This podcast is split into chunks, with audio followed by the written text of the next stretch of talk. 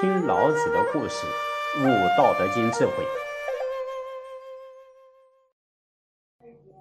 孔子呢，从小就养成了好学的习惯，所以啊，他在《论语为政篇》里面讲：“五十有五而志于学，三十而立，四十而不惑，五十而知天命，六十而耳顺，七十而从心所欲不逾矩。”这个呀，是他一生勤学不倦的写照。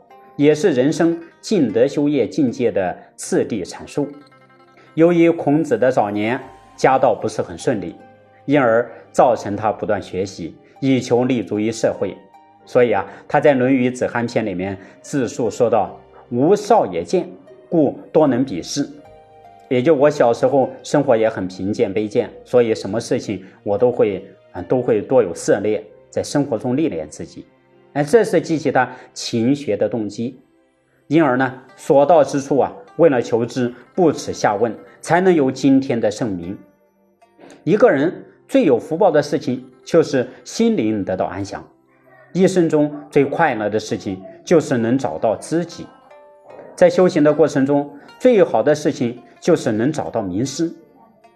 韩愈在《世说》中里面讲啊：“圣人无常师。”啊，孔子也在《论语述而篇》里面说：“三人行，必有我师焉。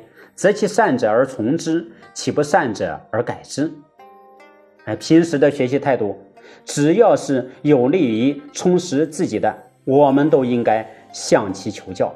见贤就要思齐啊，遇到不善要如探汤，速速远离。哎，孔子在听取老子的教导时啊，就好像小学生一样，静静的聆听老子的金玉良言。犹如醍醐灌顶，舒服极了。在京城住了几天，还，参观了许多地方，拜访了几位贤士，终于到了要回到鲁国的日子，于是前来向老子辞行。老子走上前，意味深长的对孔子又说了一番话。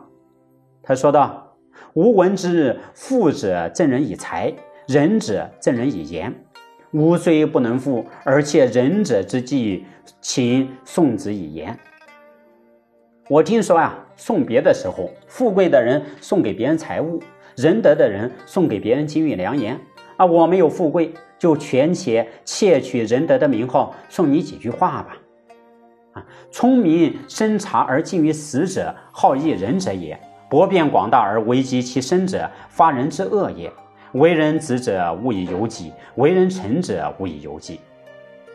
哎，过度聪明，清除他人的隐私，离死亡就不远了。喜欢议论他人，必然带来苦果。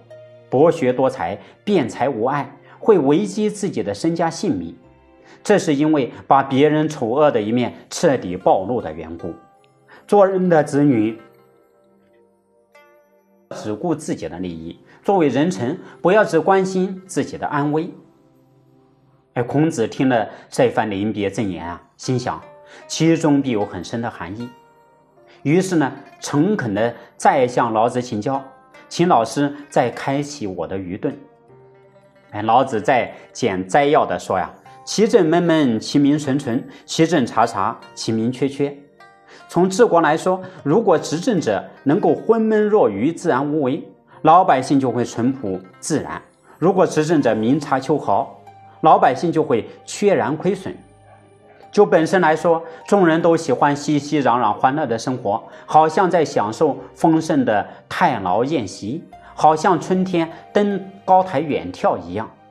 我却独自安守在淡泊的生活中，在事情尚未发生之前，好像婴儿还不懂得喜笑，犹如目空一切、空无一切的样子，又好像没有归宿的地方。沉沉兮若无所归，啊！众人皆富裕有余，我却独自有如丢失了一样。我怀着愚人的心，浑浑沌沌；世人都昭然明察，我却独自浑浑噩噩。众人都很想有一番作为，我却独自顽钝而鄙陋，顺道而无为。我的意愿特别异于众人，我特别重视万物的能量之母源。喜欢容纳于大自然的德泽之中，唯道是从。哎，孔子听了呀，似懂非懂。于是老师说：“我不大明白。”老子就说：“你不明白是很正常的。你要知道，短短数语是我深入大道的心得，你又岂能一下子就全然明白？事情没有经过，就不知道它的困难之处。将来你会有所领悟的。我还是要体会惜言自然的道理，信守自己的语言。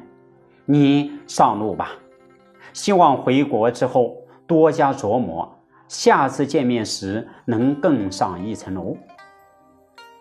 哎，孔子受到老子的点化以后啊，豁然了悟，并且后来还发出了老子庸龙的慨叹。